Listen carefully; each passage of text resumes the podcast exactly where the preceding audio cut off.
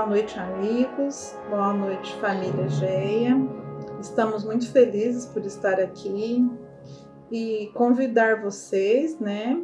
Primeiramente, a gente quer, gostaria de comentar que já são oito meses, né, que estamos longe, que não temos contato físico, mas é, a gente se vê virtualmente.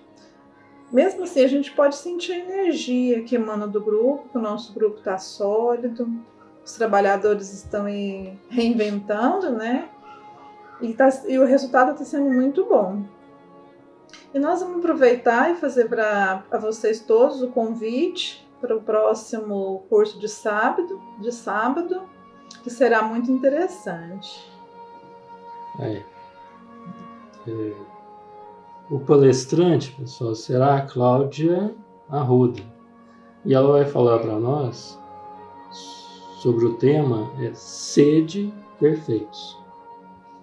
Então, assim, já estão todos convidados, né? E a Jujuzinha quer dar um recado também. Quando vocês forem fluir água, podem colocar para os pets também. Eles merecem. É, colocar para os animaizinhos, que a gente, quando faz o nosso culto do lar aqui, nós colocamos é, para cada um de nós e a gente coloca também pequenas porções para os nossos bichinhos. A gente tem um cachorro, que é o Scott McCall, e temos uma hamster, que é a Malia Halo. É, a Juju gosta muito deles, ela que teve a ideia da gente fluidificar água para eles também. E como os pets fazem parte da nossa família, né? Igual eu imagino que todos devem ter, muitos de vocês devam ter os pets também, que a gente estenda para os nossos animaizinhos. Então é isso, pessoal. Uma boa semana para todos. Beijos e fiquem com Deus.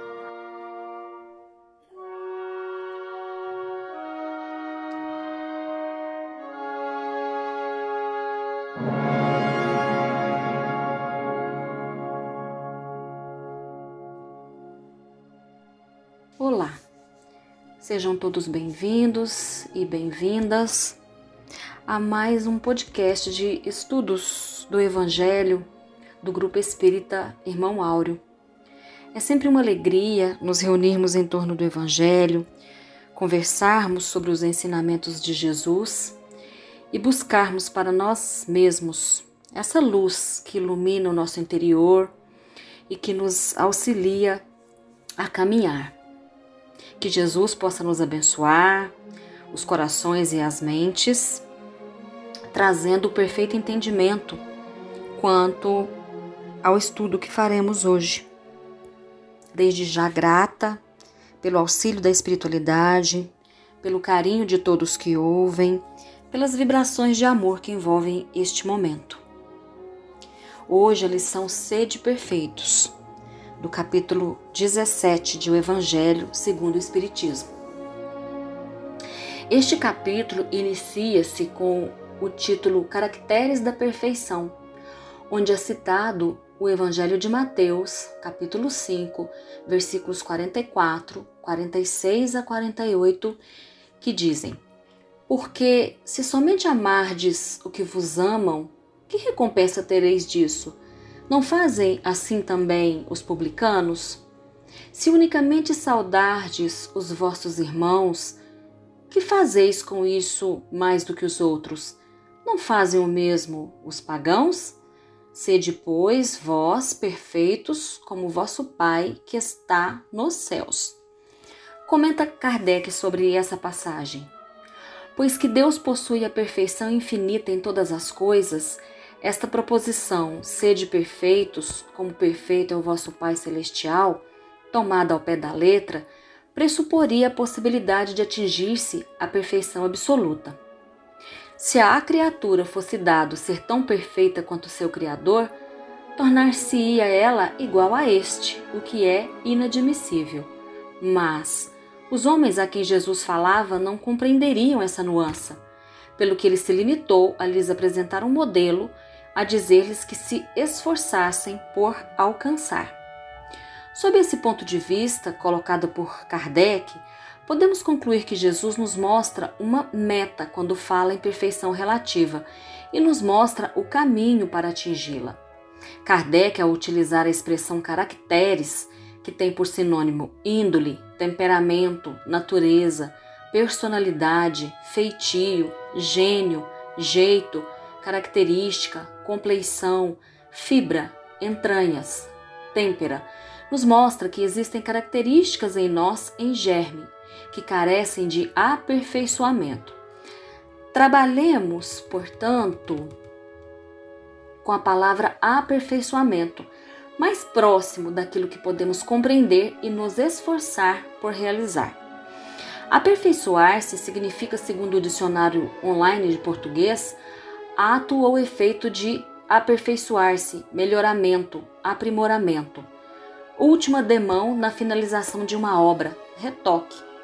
Como palavras semelhantes no próprio dicionário acima citado, temos adiantamento, ascensão, aumento, avanço, crescimento. Dentro dessa ideia, Emmanuel, em O Evangelho por Emmanuel, volume 1, Comentários ao Evangelho segundo Mateus, na lição intitulada Perfeição e Aperfeiçoamento, vai nos dizer o seguinte: Todos estamos ainda muito longe da perfeição. Contudo, ninguém vive fora do constante aperfeiçoamento. Aceita em Jesus o mestre que te aprimora e aproveita a bênção do tempo, mobilizando sentimento e raciocínio, atenção e boa vontade para que te faças melhor cada dia. Disse Jesus: Sede perfeitos como o Pai Celestial. Isso não quer dizer que já estejamos habilitados para a glória divina, mas sim que, em matéria de aperfeiçoamento, é indispensável tenhamos todos a coragem de começar. Sim, de começar, hoje ainda. Por aí vai o nosso estudo da noite. Sabemos que a evolução é lei inderrogável e, querendo ou não, estamos submetidos a ela. Tudo conspira para que esse processo ocorra, sendo importante assim aproveitarmos o tempo e a oportunidade para seguirmos a orientação dada por Jesus. Honório Abreu, no livro Luz Imperecível, página 28, vai nos dizer que Jesus estabelece uma comparação. Meditando nela, chegamos à conclusão de que não podemos admitir um fim, um ponto final no processo de aperfeiçoamento. Ele é constante, crescente, eterno. Como ponto de referência da perfeição para a criatura, Jesus apresenta a do Criador. Por muito que façamos, as perspectivas estarão sempre ampliadas no encaminhamento para a perfeição. Tal fato não encontra respaldo no desânimo define a amplitude da providência divina a assegurar a continuidade do aprendizado que traz em sua estrutura os valores suficientes ao entendimento e sustentação da vida em suas manifestações de amor. Não há limite nem restrições de bênçãos e alegrias espirituais para aquele que jornadeia confiante em Deus. Vejam a esperança que nos traz a compreensão das palavras de Jesus quanto à nossa destinação.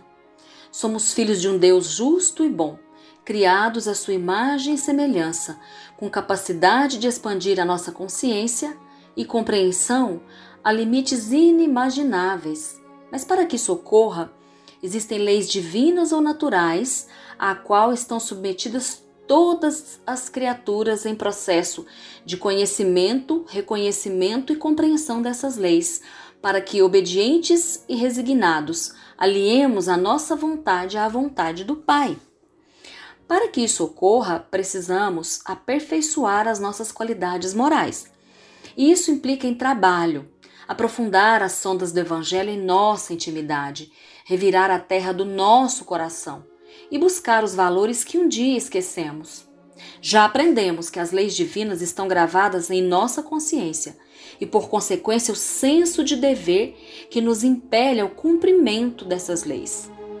Através de um esforço constante de renovação interior, com desprendimento da matéria, é que vamos nos identificando com o Criador. E quanto mais ampliamos a nossa compreensão sobre Deus, mais realizamos o projeto de evolução espiritual. Essa trajetória é obviamente longa e difícil, e exige de nós, como disse Jesus na passagem de Mateus que lemos no início, um esforço a mais. Que fazeis de diferente? perguntou Jesus. Então, raciocinemos. Em um mundo de provas e expiações, de espíritos imperfeitos, conforme vai nos informar a questão 101 de O Livro dos Espíritos, com propensão ao mal, ignorância, orgulho, egoísmo e todas as paixões que lhes são consequentes em um planeta onde temos a intuição de Deus, mas não o compreendemos totalmente, onde, apesar de nem todos serem essencialmente maus, há leviandade, irreflexão e malícia, onde não se faz nem o bem nem o mal, mas pelo simples fato de não fazer o bem, já denota-se a inferioridade dos espíritos que aqui habitam. Outros, ao contrário, se comprazem no mal e rejubilam quando aparece uma ocasião que é possível praticá-lo. Nesse cenário, o quanto nós já amamos, o quanto já nos dispomos a renunciar, a abnegar em favor do próximo, dos animais, da natureza, da sociedade onde vivemos, o quanto já trabalhamos na renovação de nós mesmos, o que fazemos diferente em relação a tudo isso que acabamos de dizer. Vai nos dizer o Espírito Irmã Maria do Rosário no livro Na Sublimação da Alma, que, aconselhando a amar os nossos inimigos, a dar a capa a quem não pede túnica, a quem, desculpe, a quem nos pede a túnica, a oferecer a outra face aos que nos agridem, enfim, a agir de modo contrário ao que estamos acostumado, acostumados a fazer, a sua linguagem nos parece estranha e impossível de praticar. Para recebermos as palavras de Jesus em nossos corações, é preciso que purifiquemos a nossa alma dos apelos do mundo. Enquanto nos apegamos aos bens materiais numa demonstração clara de egoísmo, enquanto não soubermos perdoar sem restrições aos que nos causem algum aborrecimento, e enquanto nos conservarmos prisioneiros do orgulho e da ambição desmedida, não conseguiremos entender a pureza da linguagem do Cristo e aceitá-la no coração. Vai nos dizer Emmanuel no livro Hora Certa, na lição Assunto de Perfeição. Matriculados no orbe terrestre através dos séculos, nele dispomos da escola precisa ao nosso burilamento. Nem sempre aceitamos com facilidade as lições que nos são enviadas pela sabedoria da vida. Tantas vezes, porém, recusaremos os ensinamentos da escola em que nos, nos encontramos, quantas voltaremos a faceá-los, agora ou no futuro, amanhã ou depois de amanhã. E enquanto se nos perdure a repetência, reconhecer-nos-emos na posição de aprendizes, reclamando paz. Sem dúvida, usufruiremos a paz pela qual suspiramos, mas em princípio, necessitamos observar que a paz alcançará, primeiramente, aqueles que souberem doá-la em benefício dos outros, sabendo passar sem ela. Nesse sentido, é importante compreendermos as circunstâncias que nos cercam, família, amigos, aqueles que entendemos como inimigos, local de trabalho, o país onde nascemos, o meio social em que vivemos, o grupo espírita a que pertencemos, como oportunidades para o desenvolvimento da nossa capacidade de amar. Nas situações de desespero, a lição a ser aprendida é a da paciência. Nos momentos de dor, a resignação e a fé. Nos momentos felizes, a fidelidade a Deus, agradecendo sempre as oportunidades de crescimento. O capítulo 17 sobre nosso estudo fala-nos do homem de bem, que é aquele que esforça-se no cumprimento das leis divinas. E as características enumeradas no capítulo, todas elas guardam em si ação positiva na construção do bem em si mesmo, como por exemplo, nos diz que o homem de bem é aquele que pratica a lei de justiça e a caridade em sua maior pureza, ou seja, sem a mescla do egoísmo e do orgulho a obscurecer o sentido da palavra amor. E continuando a leitura, vemos que se multiplicam as condutas positivas envolvidas pela ação, como por exemplo ter fé, colocando os bens espirituais acima dos bens materiais, o que amplia a nossa visão e dá asas ao nosso espírito. E continua: faz o bem, respeita seu semelhante, age com brandura e mansuetude. Fala-nos também a lição que o verdadeiro espírita reconhece-se pela sua transformação moral e pelos esforços que faz para dominar as suas más inclinações, Portanto, dentro dessa dinâmica de aperfeiçoamento constante que estamos analisando, ciente das dificuldades íntimas, mas dispostos a vencê-las. Por fim, tomando por base o momento ímpar que estamos atravessando, que muitas vezes coloca em xeque a nossa fé, a nossa esperança de dias melhores, façamos menção à última questão de O Livro dos Espíritos, questão 1019, quando Kardec questiona os espíritos Poderá jamais implantar-se na terra o reinado do bem? E São Luís responde: Predita foi a transformação da humanidade, e vos avizinhais do momento em que se dará, momento cuja chegada apressam todos os homens que auxiliam no progresso. Essa transformação se verificará por meio da encarnação de espíritos melhores, que constituirão na Terra uma geração nova. Conclui-se, portanto, que o bem vencerá, está predito. Como isso se dará? Nós escolhemos. Fazendo tudo o que formos orientados a fazer, tudo dará certo. Calma e responsabilidade. É momento de sabermos nos comportar com serenidade. Lembram-se da passagem do Evangelho quando Jesus acalma a tempestade?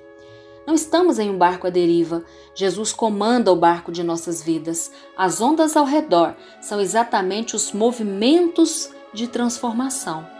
De nossa parte, devemos focar em nossa transformação íntima, pois a regeneração que está predita é a dos corações que venham a habitar a terra.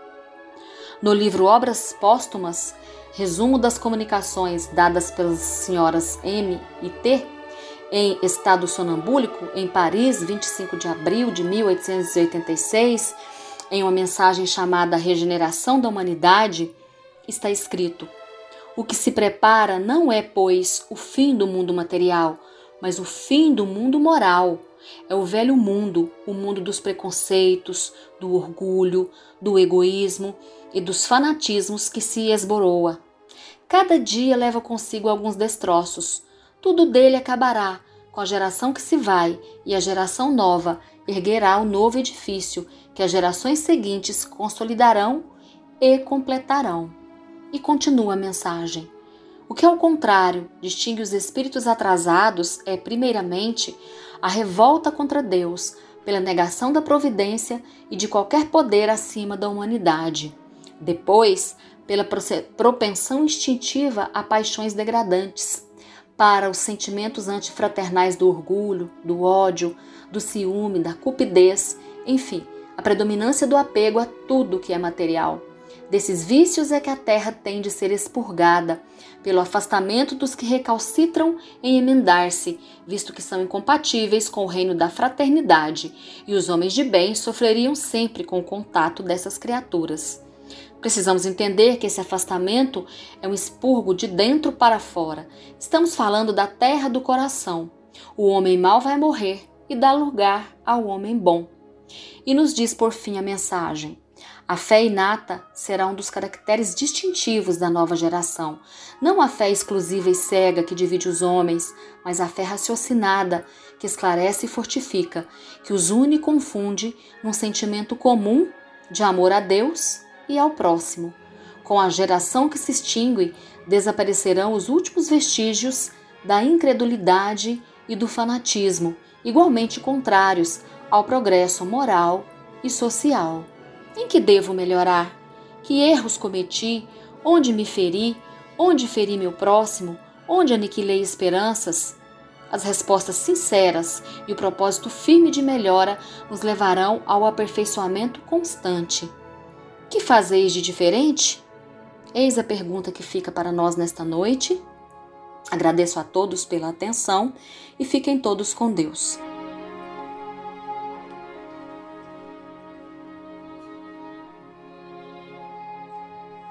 Mestre e amigo Jesus,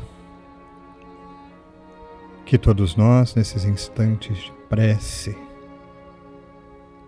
possamos uma vez mais sintonizar com as suas vibrações e com as vibrações do Evangelho de amor que nos ensinastes. Reconhecendo, Jesus, o quão necessário é nos dias atuais, te buscarmos de coração e como nos ensinastes, através da prece, buscamos o Pai maior, que nos ampara em toda parte, todo o tempo. E uma vez mais, Jesus, inspirados pelo estudo da noite, ajuda-nos a ouvir o teu convite. Quando nos dissestes com todo o teu amor para que buscássemos a perfeição. Sejamos perfeitos, pois, realizando o melhor a cada instante. Ajuda-nos, Jesus, para que as luzes do Evangelho possam, aos poucos, nos inspirar as atitudes, os sentimentos para conosco e para com todos que nos cercam. Ampara-nos ainda para que reconheçamos que cada sentimento emitido por nós, cada ação executada, cada palavra dita, produzem efeitos em nós, em todos que nos cercam e, em última instância, em toda a humanidade. Por isso, Mestre, conscientes dessa responsabilidade, Ajuda-nos a seguir-te os exemplos, ainda que distantes, mas fazendo o que possamos. Que a tua luz de amor e de bondade, de misericórdia e de afeto, ampare-nos para que nos momentos de alegria, reconhecendo o teu amor, possamos dar graças e nos momentos de dificuldade, também reconhecendo-te, possamos confiar um tantinho mais, seguindo adiante na certeza de que o Pai jamais nos desampara. Graças te damos, Jesus, hoje e sempre. Que assim seja.